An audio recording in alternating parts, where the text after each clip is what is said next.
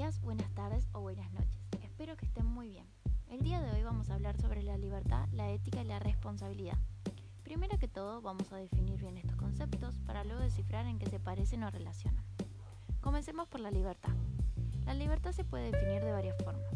Una de las maneras puede ser la capacidad que poseemos de actuar según nuestros valores, criterios, razones y voluntades. A su vez, esta palabra puede representar el estado en el que podemos encontrarnos.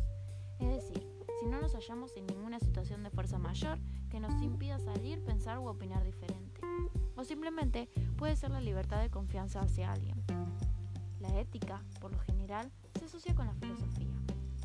Podemos revelar que este concepto abarca el comportamiento del humano y su relación con lo moral, es decir, que la ética define lo políticamente correcto. Por último, la responsabilidad puede pensarse y demostrarse de tres formas. Se llegaría a manifestar como una cualidad, circunstancias que sean obligatorias o simplemente el deber por algo que yo opté elegir. Y finalmente llegamos a la relación entre estos tres. Como se observa, los conceptos de libertad y responsabilidad están estrechamente relacionados. Para que una persona sea responsable de sus acciones, es indispensable que pueda tener libertad de acción, sin más limitaciones que su propia conciencia y valores morales. A su vez, lo moral se relaciona con la ya que son los valores que se guían el comportamiento humano, como por ejemplo normas, costumbres y demás.